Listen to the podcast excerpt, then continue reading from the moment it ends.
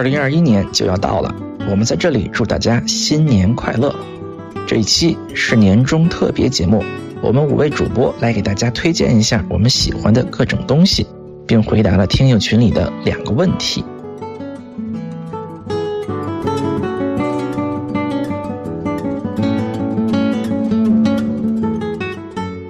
这里是牛油果烤面包。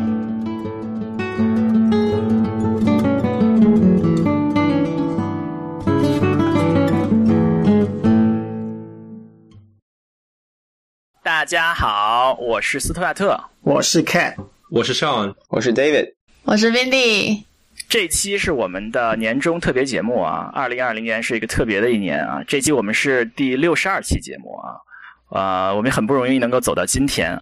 今年是我们第二次年终特别节目啊，今年我们和去年相比有了非常大的进步，对吧？我们获得了苹果中国区的播客编辑推荐的十二个优秀博客之一，非常感谢这个被苹果翻牌子。对我们是不是先要感谢一下我们的？我感觉我们要感谢的人实在是太多了。对我们先感谢谁啊？我觉得我们先感谢还是能参加我们节目，给大家分享这么多他们呃以第一视角来看到这些知识的这样的嘉宾们。没有我们的嘉宾，这个节目是不可能的，对吧？我们很多的嘉宾是业内的专家，对吧？有些人是很难得的愿意现身说法，说出自己经历的人。我们的节目大部分的成功应该归功于他们。这也要感谢涂鸦特这种又做嘉宾又做主播的，我都脸红了，爆料人才，还是要感谢谁啊？我们还是要感谢，其实像我们五个主播之外呢，我们节目其实有一个幕后的英雄，就是立斌，他其实每一期的节目都是他会帮我们做非常精心的剪辑，然后使得大家能听到这么高质量的声音的内容。嗯，对，我们的立斌非常非常的不容易啊，经常是一期节目要剪十个小时啊，七个小时、八个小时、十个小时啊，大家听到我们的声音这么顺畅啊，基本上是全凭李冰的功劳。我觉得立兵是非常非常重要的一个角色吧，没有他的话，我觉得我们自己剪肯定剪不来的，我们肯定也做不出来那么多期的节目，估计我们就会慢慢的变成了双周更，然后变成了月更，因为我们没有人愿意剪。嗯，非常非常的感谢。啊，我们还是要特别的感谢这些帮我们推荐这些播客的这些人啊。我们首先要感谢小宇宙的编辑啊。我们这个节目的一个转折点就是小宇宙推荐了我们的节目啊，推荐过两次还是三次，对不对？我印象就有两次，不记得第三次了。但愿这一次成为第三次。除了感谢小宇宙的编辑，我们也要感谢苹果中国区的编辑啊，对我们的喜爱。我们还要感谢我们这些独立播客的一些前辈和同仁们，给我们提供了很多的帮助啊，帮我们解答了很多我们不知道的问题啊。有很多我们的朋友们成为了我们的嘉宾，也算串台帮我们进行了一些提携的吧，这都是非常的重要。对，然后同时也非常感谢，就是各位广大正在收听节目的你，就是各位听友们。说白了，只有因为你们，所以这个节目才有存在的意义。对呀，这是最最最最重要的，对吧？Yeah，首先要有人听，有人听了，我们才有机会录更多内容。如果从一开始没有人听，我们就没办法做其他事情了。对，嗯，也欢迎各位听友给我们留言反馈，或者有什么觉得有意思的地方，也欢迎在小宇宙上面留下你的评论。听友群都可以啊，怎么留言都可以。我们说完了年终感谢，我们就进入今天的正题，对吧？我们之前在听友群问过大家有什么想知道，有什么想大家聊的话题，捡两个问题问一问吧。有个听众想知道，我们今年大家处在各种不同变故中，会有什么样的感觉？谁有兴趣说一说？我觉得对我来说，因为今年是一个发生了太多事情的一年吧。呃，一个感觉是说，身处于这样一个社交网络的时代，获取到可信的消息是一件非常困难，并且要非常小心的一件事情。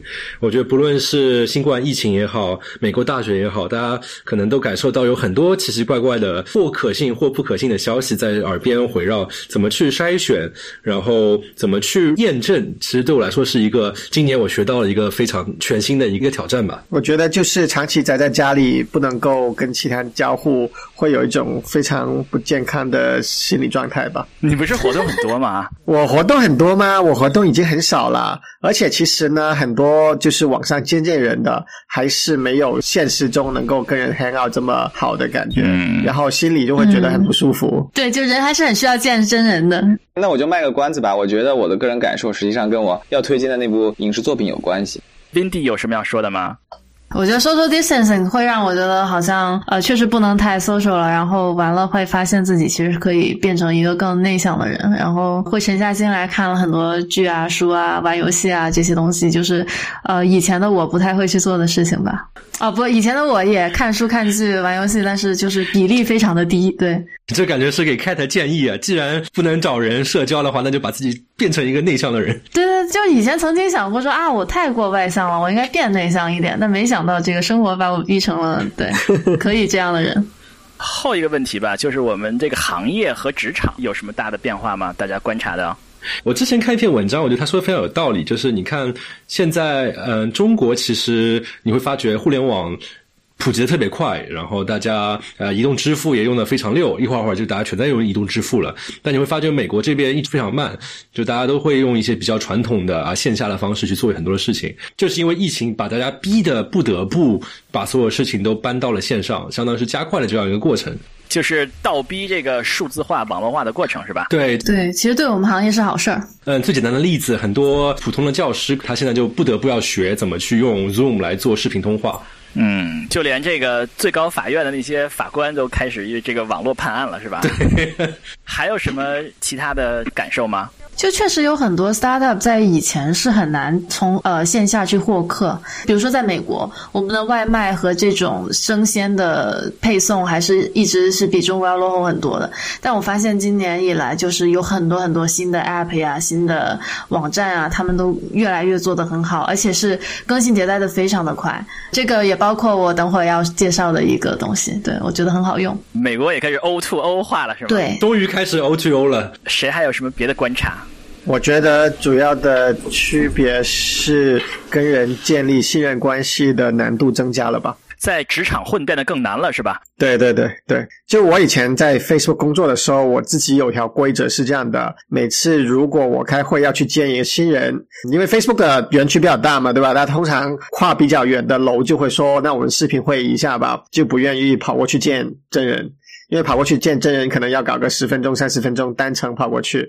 我以前有个规则就这样的：每次第一次见某个人，无论如何我都不会呃搞视频会议，我宁愿花时间跑过去他的楼里见他一下，来表示就是说，OK，我真诚想要来见你的，我们认识一下，当面见一下，之后有事再视频，对吧？现在就比较现在就基本上就不再可能了。啊，现在所有的事情都是网上开的，而且如果公司是处于一个快速增长的阶段，你会发现很多人加入到公司、加入到你的组里面，都是疫情开始之后才加入的。这个人别说你以前见过了，现在转来视频会议工作，是你以前就没有见过，你从第一次见面开始就在视频上开始的，然后你就会觉得你跟这个人之间的 connection 非常非常的弱，你很难跟这个人建立。信任关系，你需要更多的时间来跟这个人建立良好的信任关系。我有个朋友有个理论是说，他认识一个人的标准是什么呢？就是跟这个人吃过饭。所以今年我一个人也没有认识。但是你其实可以改变一个想法，就是说你其实可以约他 virtually 喝个 coffee，就是你相对 casual 的去啊。但我也没有真的这么做了。我觉得我觉得确实很难。我也有认识一些新的合作很密切的人，但是真的是因为没有，就我跟他只有在邮件啊或者 meeting 里面见，就没有办法说对线下的去认识，这很可惜。不过反过来说啊，有很多非常喜喜欢在家工作的人，或者是他本来就远程的人，他们利用这个机会觉得非常好，因为他觉得所有人都远程比一部分人远程要好很多。对，所有人都平等了。其实从这个角度来讲，对于有些人来说，他的交流沟通是变得更容易的。对他不再是少数派了。David 有什么观察吗？我观察到，因为疫情的原因，然然后周围有朋友可以说，这个疫情作为催化剂，加速他们回国的进程吧。这也是我观察到的一个点。嗯，他们回得去吗？有六个一吗？对他们可以说是排除万难回去了吧。不管是因为家庭的原因，还是因为 GFI 的原因，然后我觉得今年我观察到这样子回去的朋友比往年要多很多，而且我也是感觉，因为疫情产生这样想法的人，或者说更加坚固了要回去的这样一念头的人变多了。好，那我们回答问题环节就结束啦。我们进入我们的好物推荐环节。我们先推荐什么类别呢？先推荐点儿大家更喜闻乐见的吧。精神粮食。我们来个影视吧。刚才这个 David 卖了关子啊，他的身处今年各种变故的感受啊，是用这个影视作品来说的啊。是什么作品呢？对，我想推荐的实际上是一部电影，叫做《地久天长》，它是一部二零一九年上映的电影，是王小帅导演的，就是我个人比较喜欢一位导演导演的。然后我觉得我今年又看了他一遍，然后嗯，这个看一遍的感受，在我处在的这个疫情当下的话，给我有了一个新的体验和感受吧，让我觉得更加的感动。就是因为我觉得个人的命运往往会被这个时代的洪流所裹挟着往前进的，所以在时代浪潮下，人们实际上往往无力抵抗。就是把我个人的这个精力放在当前的这个疫情底下的话，实际上我觉得我们所做的实际上很有限。哇，太悲观了。电影当中的主人公，他所遭遇了很多生活的不幸，但是不管他怎么样遭遇了什么样的挫折，他还是能够那么坚韧的活着，并且保持着对他周围的人和事保持着善意。我觉得这是非常可贵的。就是要在无论在什么状态下，我们都要乐观向上，是吧？没错，与人为善，对吧？就感觉是像我们之前可能大部分的人生活都比较一帆风顺，但是二零二零年就让所有人都摊上大事儿了。可以这么说，对。Vindy 有什么要推荐的吗？我想推荐的是一个在 Netflix 上面的一个系列的电视剧，叫做《王冠》，就英文名叫《The Crown》。它讲的是英女王，她从一个公主的时候的一个时代背景开始，然后一直到现在拍到了第四季，介绍到了这个撒切尔夫人当首相的那个时间段。然后它一共是一个六集的电视剧，现在正在热播第四季，好像播完第四季没？我自己只看了一点五季，嗯，但我觉得非常的推荐。哦，我推荐它的原因是。我觉得拍的特别好，就是它是一个挺忠实于历史的历史剧，但又不是纪录片，所以它稍微有加一点点编的东西在里面，但是大部分还是忠实于历史的。然后它会给我一个作为女生去看会很有感触，就是说，呃，哪怕是英女王这样的人，或者她的王室里面的这些宗亲们，会吧，都是就是说在这些位置上也有很多不容易的地方，然后也有很多生活中面对的问题啊，然后他都把它拍得非常。的细腻，然后有很多历史上真实发生的事情，又跟就是都糅杂在一起，让你觉得能够看得更清楚。这个从二战以来的这个世界，在英国这么一个地方，它发生了一些什么样的东西，对这个世界有什么影响？有一点 zoom in 到 zoom out 都有的这么一个很好的电视剧。第四季好像是受关注最多的。主要是今年里面有戴安娜王妃的事儿，有戴妃，对对对，我自己是看过不少哦，因为我小时候对戴安娜去世的那个有印象。哎，暴露一下年龄，但反正就是广东人嘛，平时看得见很多这种新闻，对英国王室啊，香港的新闻很喜欢讲这些东西。然后我小时候对他那段是很有印象的。然后我自己看过一些戴妃的纪录片什么的，我还没看到第四集，我还蛮期待的。对，就慢慢随着技术的越来越多，就慢慢越贴近于现在看这些剧的人的生活的中发生过的事情。哎，是的，是的。就如果我是一个老人的话，那我可能也记得那些早些年的东西。但是至少我就刚好记得戴妃这一段。对宾蒂推荐了今年大热电视剧以后，我打算推荐另外一部今年的大热电视剧。感觉我们好像都很没有品位啊。我 什么火看什么。对呀，什么火看什么啊！另外一部大热电视剧叫做《后羿弃兵》（Queen's Gambit），豆瓣上说这是一个爽剧啊，看的非常爽的一个电视剧啊。这个电视剧呢，就是它没有那么深刻啊，嗯，但是呢，它也探讨了很多事情，点到为止。如果你要想，你可以自己往里想。这个据说它对于几十年前美国的国际象棋界的什么情况，是一个非常非常细致、非常非常还原的这么一个描绘啊。这个里面还有什么别的内容？有关于爱的内容，有。关于孤独的内容，有关于这个有那么一点点关于女性的内容，关于美苏两个国家的关系的这个内容，反正里面牵扯内容很多。你要想思考，可能都可以呃给你带来一个话题，你都可以往下想下去。另外，这个片子很爽，拍的也非常好，最后一集也非常感人。主角一开始的时候就开挂，秒天秒地秒世界，一路吊打其他人是吧？对。但是呢，最后一集竟然有这么多泪点，我还是觉得很惊讶的。打住打住，再说就要剧透了。嗯，好了，我们说完了影视，我们来说一说比较无聊的部分吧。我们说一说这个书吧，深刻的部分。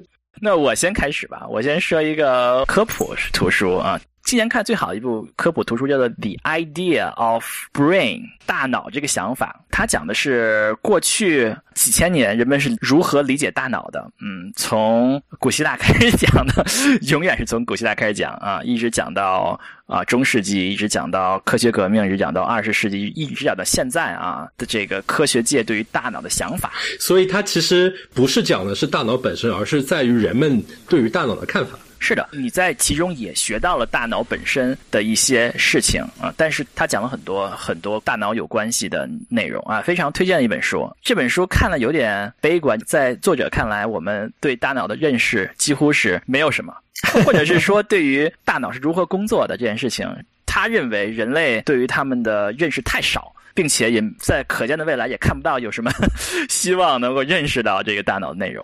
非常好的一本科普书，《The Idea of the Brain》。这个 Cat 来推荐一下吧。嗯，我有本书呢是去年年底看完的，然后稍微在我的博客上提到了一下，叫做《Turn the Ship Around》。就是如何把船掉头，是吧？对的，这本书主要是讲一些 leadership 的道理的，讲怎么样能够 empower，如何的领导力。对，怎么样能够让你的团队的人能够更积极主动的做你想他们要做的事情，而不只是纯粹听命于你啊，让他们觉得自己 empower 了。然后他的故事背景是说，作者是一个。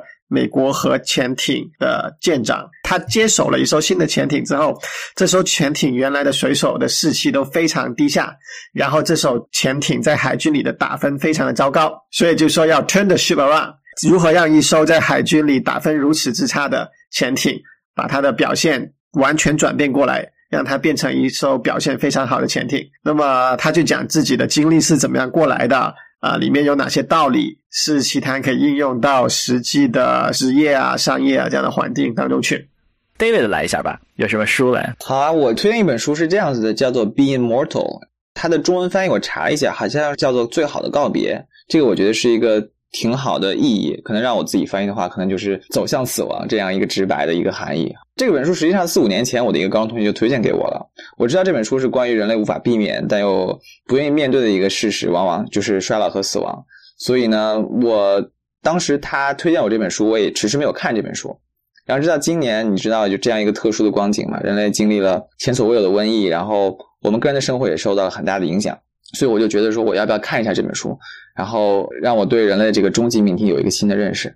的确，我看完了之后，的确有一些新的认识，对于生命的长度和生命的质量，实际上，尤其是在人生最后一英里的时候，会有一些新的认识。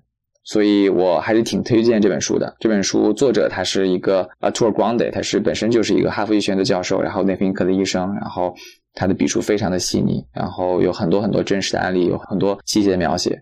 并且我觉得这本书有意思，是它不是一个直接把答案抛给你，他不是把他的一个结论抛给你，他是通过一个一个简单的例子，然后穿插着叙述。然后让读者在这个过程中慢慢去感受到一个作者他想表达的这样一个感受或表达的一个想法，这样一个过程，我觉得还是挺有意思的。这本书他也叙述了一个他父亲死亡的过程，是吧？也是非常的一个真情表达。对，我们说了这么灰色、灰暗的话题，推荐一本更灰暗的书啊！这也是一本前两年的畅销书，叫做《How Democracy Die》，就是民主是如何死的。嗯，呃，这个作者是一个。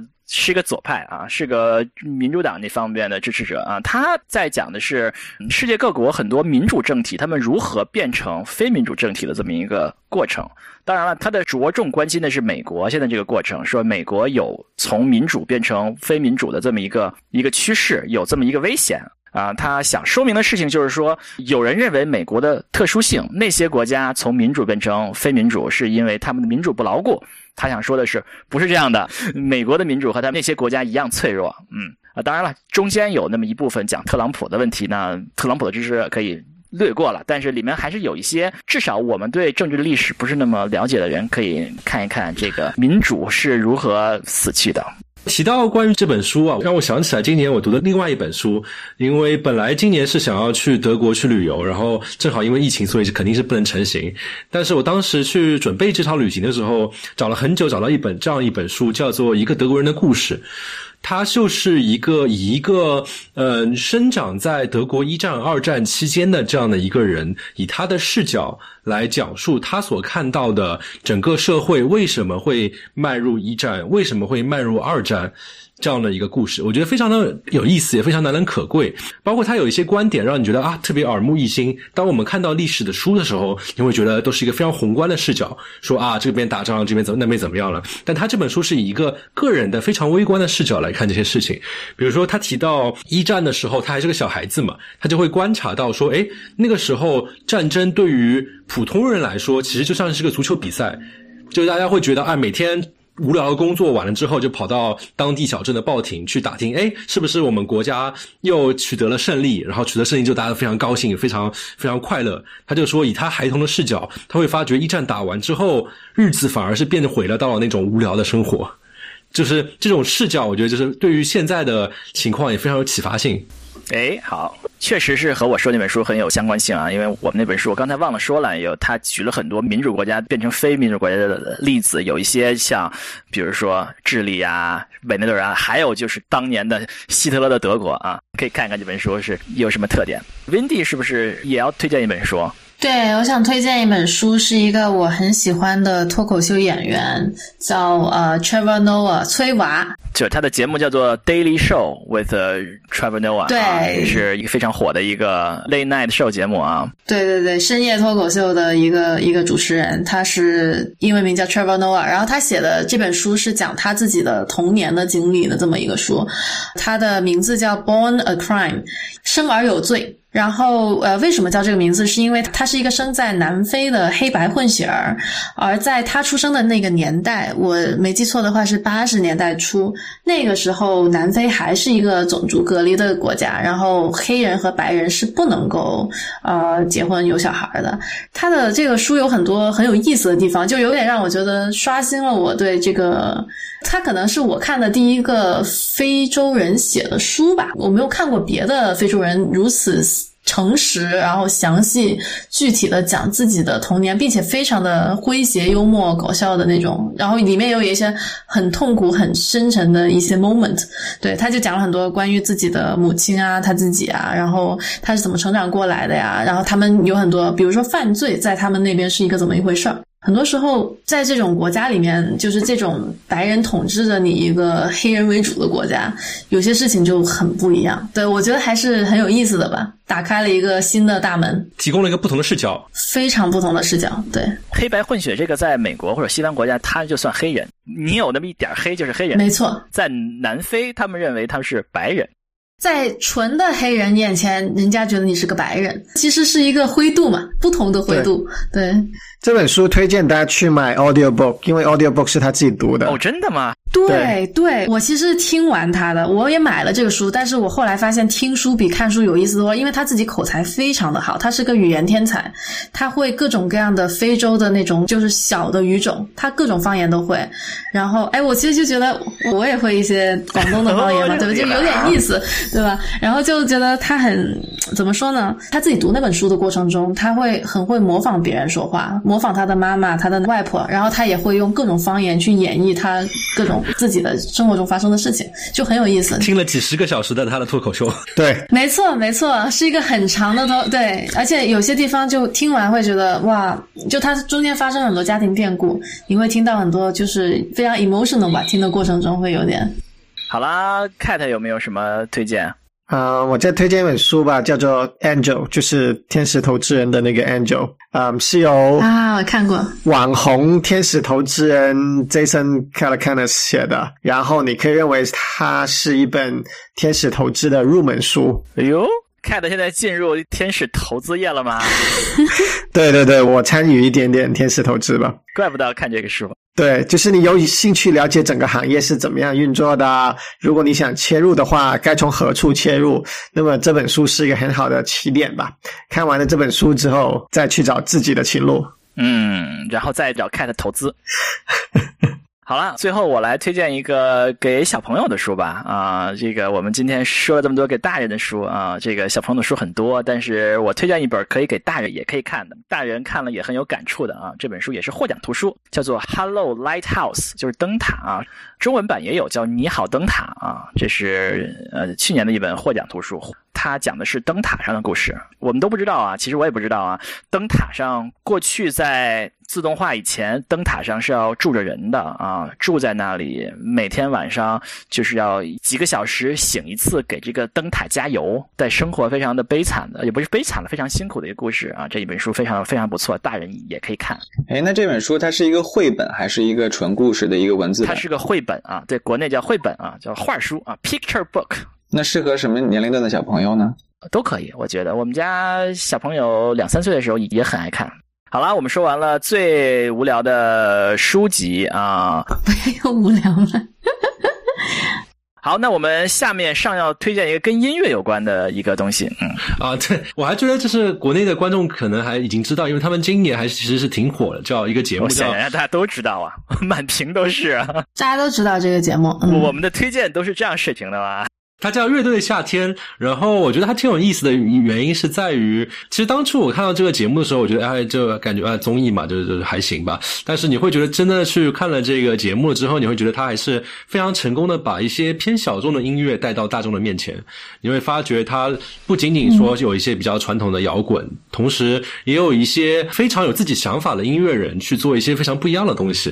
我觉得还是对我来说还是很很大的拓宽了我对于音乐的认识，就让你觉得说，哎。音乐之前可能说啊，音乐就是好听不好听，但是你看了这个节目之后，了解到了这些新的国内的有想法的乐队了之后，觉得啊，原来音乐还是有很多嗯不一样的地方，你可以听出一些门道来。呃，好啦，那我们下面推荐完了音乐，我们推荐一下应用吧。我们现在每个人花多长时间在手机上？Windy 说要推荐什么 O to O 有关的这个产品有什么呢？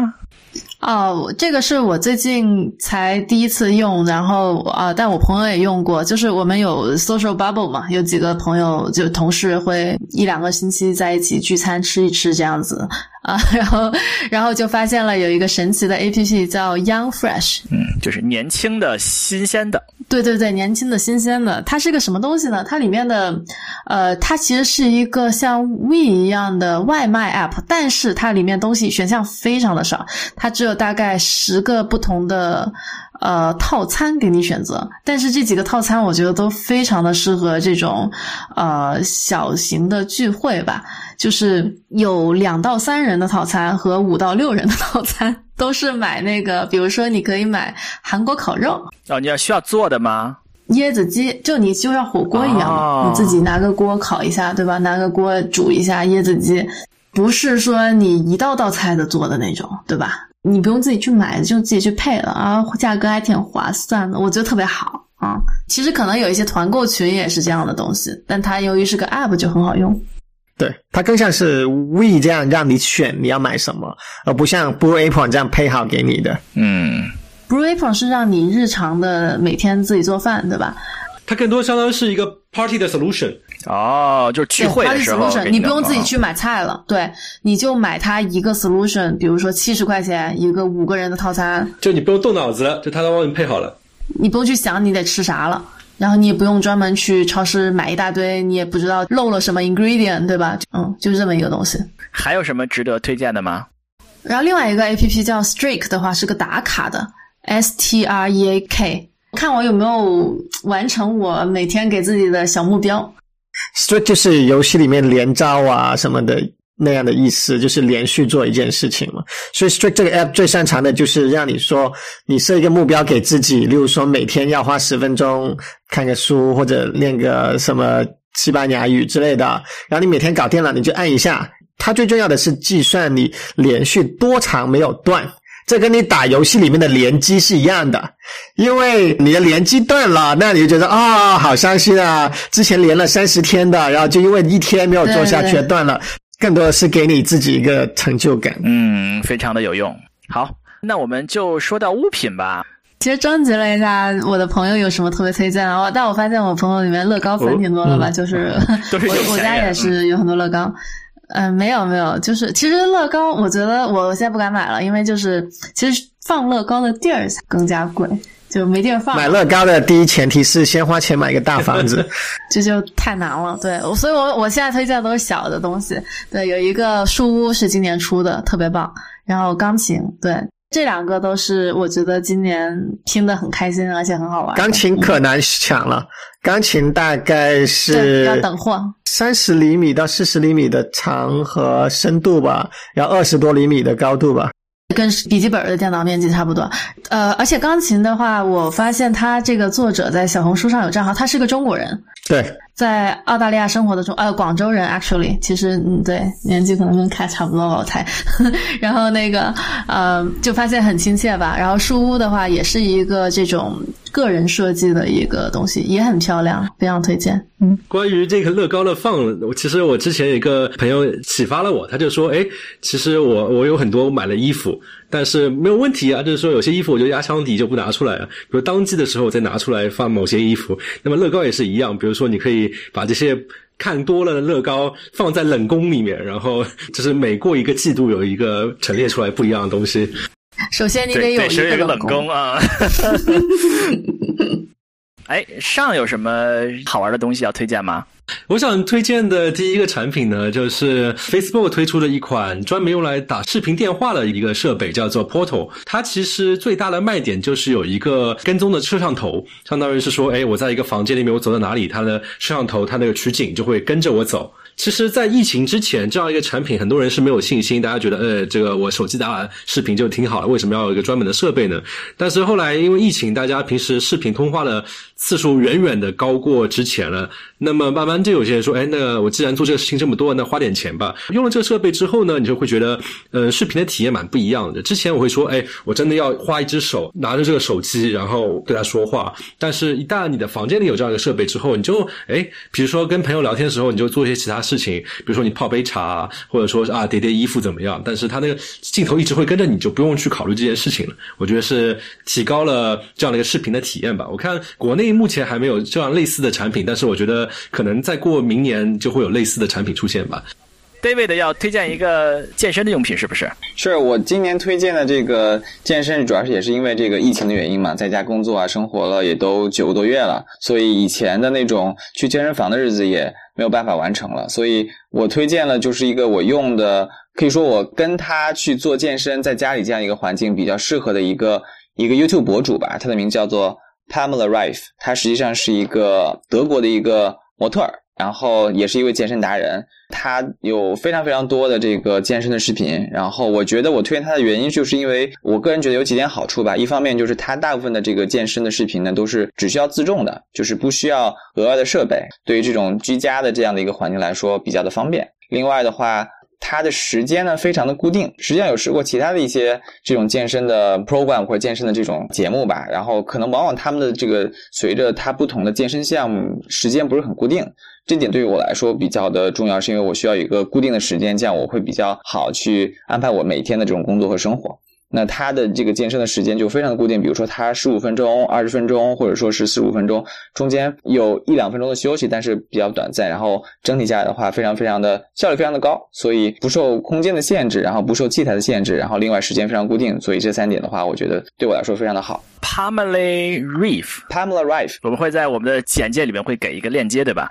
当然，当然，想说的一点就是它的强度实际上挺大的。它在中国网站上好像 B 站也有它的这个 channel，网友戏称她为叫帕姐帕美拉。我记得在 YouTube 上面有一个非常高点赞的一个视频，然后底下的第一条回复是这样子说的，就是一个男生说，以往我都是非常嘲笑这种以女生为主导的这种健身的博主，然后但是我跟这位帕姐练了一次之后，我实实在在的哭了四分钟。强度很大是吧？强度还是挺大的，就是每一次练完之后，基本上都会浑身大汗淋漓。给我们的听众朋友们一个挑战。所以在疫情当下，就是控制好自己的身心还是挺重要的。我觉得这是一个很重要的方式。Windy 还有什么别的可以推荐的吗？厨房里面用的东西有一个叫 Magic Bullet Blender，是我也是在别的朋友家见到，我发现特别棒，就是一个小的搅拌机嘛，我也不知道，就可以用来做奶昔。对，然后它的好处是啊，就因为我我是就是只需要做给自己做嘛，只需要很小的一杯，我不需要很大的一个 blender，它就是做完就是一杯的那个分量，然后又特别不占地方，又特别便宜。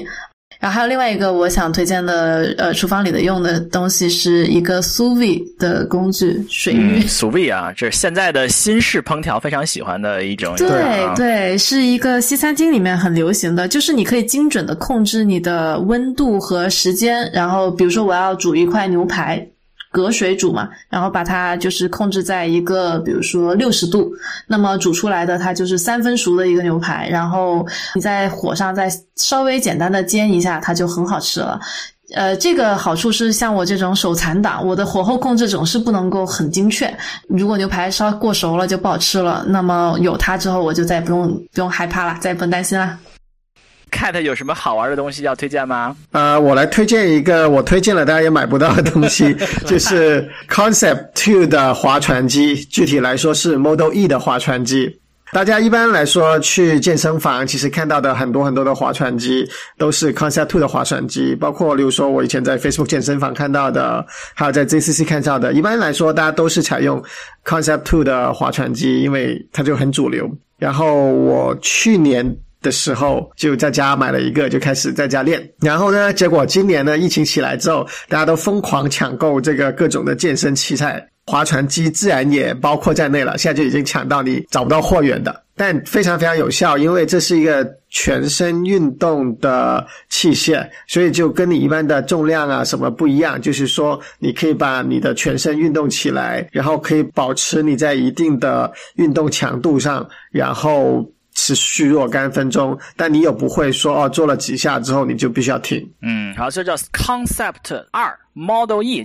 对，因为这家公司的名字就叫做 Concept Two，就是 Concept 加一个数字二。然后它的划船机从早年第一个产品开始叫做 Model A，然后一直下来一直迭代，然后现在卖的两个产品就是叫做 Model D 和 Model E。然后 Model E 稍微贵一点点，就是因为它稍微好一点点。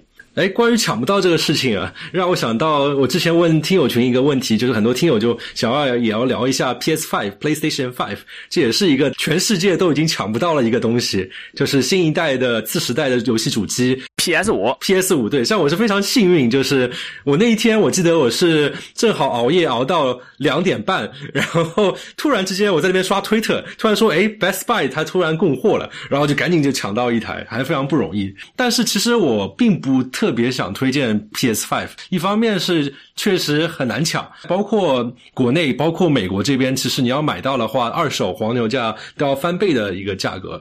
另外一方面，其实就算你买到了，现在因为游戏机和游戏是一个相辅相成的过程，就是你会发觉游戏机刚出来的时候，其实游戏开发商还没有那么的准备好，所以现在其实可以玩的游戏也非常的少。即便是那些可以玩的游戏，它在游戏的设计理念上也没有真的说是针对一个。新的主机的特性去设计，所以我觉得大家还是可以等等，大家没有抢到了，心安理得就没有问题。好，我们推荐了这么多东西以后，上推荐了一个不要买的东西啊，就是当然能抢到的话，当然也好，只是说如果没有抢到的话，就是安心，其实没有太大问题。对，好，那上要不要推荐一个要买的东西？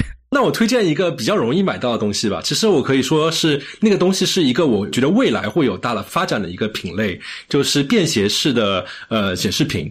这个其实跟我们之前聊到的远程工作是有关系的嘛？因为之前我会发觉说，哎，远程工作其实很关键的一点是在于你能不能还原出一个你平时在家的工作的这样的一个设置。那么我在家在家其实不是说我拿个笔记本拿在前面那边敲，其实我是一个我因为我是个程序员，所以说我我会有个机械键盘，我会有个更大的显示屏来做我的主显示屏，我会有很多个显示屏一起工作。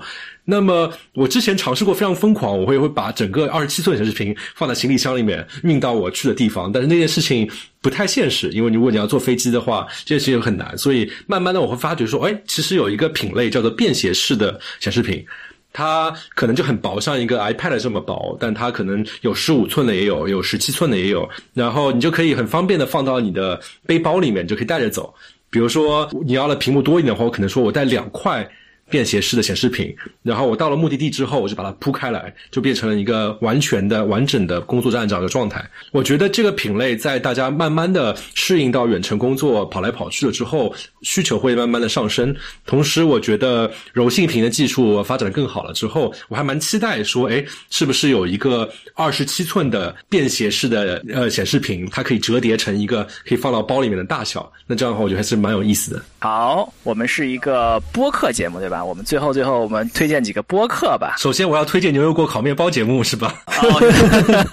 没有，我先推荐一个，因为今年的主题是疫情嘛，对吧？我要推荐一个和疫情有关最好的一个播客，叫做 This Week in Virology，就是病毒学的这一本周病毒学。哎，本周病毒学啊，T W I V 啊，This Week in Virology 啊，它里面呃每期都会请很多病毒学的专家啊，当然今年就会请了很多很多的啊和新冠有关的专家来讲啊，里面有很多治疗新冠的一线的医生啊，著名的医生也是会长期来做客他们的节目来讲他们治疗的经验啊、找他们治疗的现状啊，非常的值得关注的这么一个一个博客。上有什么要推荐的博客吗我？想推荐的是 Bill Gates，比尔盖茨，他今年做了一个新的博客，叫做 这个也跟新冠有关是吧？他谈论的内容可能没有完全说是跟病毒学有关，他会谈论说当下他看到了一些问题吧。他叫做 Bill Gates and Rushda Jones Ask Big Questions，名字叫做问大问题。比如说刚才我提到说，哎，我这今年的感受是啊，假消息很多，他就会聊一集，就是说，呃，人们为什么会相信谎言？包括他也会请一些很大咖的嘉宾，比如说他会请到《人类简史》那个作者做客那集谎言的那集节目，他就会说，哎，呃，从人类学角度来说，人们为什么会比较容易轻信于谎言这件事情？所以我觉得还蛮蛮有意思的，就听那些大咖去分析一些比较切合实际的大问题、嗯，比尔盖茨啊的博客回答大问题。大问题。我也再推荐一个播客吧，这个播客也是大热的播客啊。我 我们是不是都没有推荐出隐秘的角落？我们所有的热播客啊，今年非常热的一个播客啊，播客已经不存在了啊。同样的三个女主播又做了一个另外一个很热的播客，叫做随机波动，非常的好，探讨很多的社会问题，探讨很多的女性话题，嗯，非常棒的一个节目。探讨国内的社会话题吗？对，也都有，他们是在国内的三个媒体界的三个女性的博主吧，应该是。那我们就感谢收听我们的牛油果烤面包二零二零年年终特别节目。嗯，喜欢我们节目，欢迎从各大泛用型播客应用或者是小宇宙来收听啊。国内的朋友也可以在啊喜马拉雅来收听。啊，不要忘记，如果想要做我们的志愿者，在我们的播客简介上会有我们联系方式，对不对？对，好，那就感谢收听我们的节目，我们后会有期。下期再见，下期再见。拜拜拜拜拜拜。